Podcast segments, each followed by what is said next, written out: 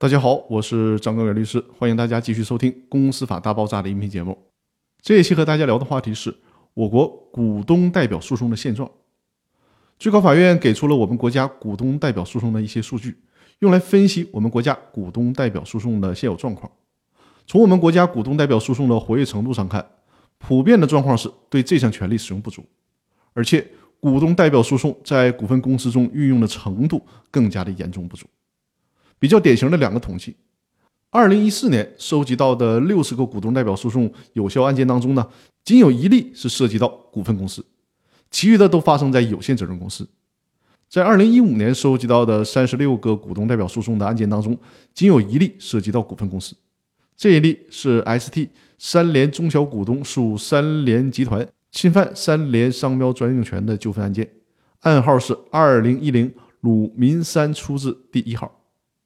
这个案件呢是山东省的高级人民法院审理的。大家如果有兴趣，可以到裁判文书网找到这个判决看一下。我们国家二零零五年公司法之所以引入了股东代表诉讼这个制度，就是为了改善公司的治理，加强对投资者的保护。但是很可惜，并没有起到非常显著的效果。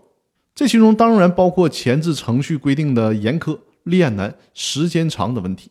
但是另外一个很重要的问题就是，股东代表诉讼诉讼费的分担问题，之前一直没有明确的规定。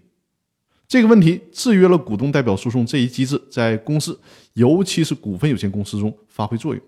所以说呢，这次的公司法司法解释四的第二十六条，可以在一定程度上缓解这个问题，鼓励投资者站出来来维护公司的合法权益。那现在保护我们中小股东的法律法规有了，司法解释也有了，如何运用它？希望大家能通过我这个音频来充分掌握，我们应该如何利用股东代表诉讼维护公司。甚至维护股东们的利益。那好，我们这期的音频就先分享到这里，更多内容下期继续。谢谢大家。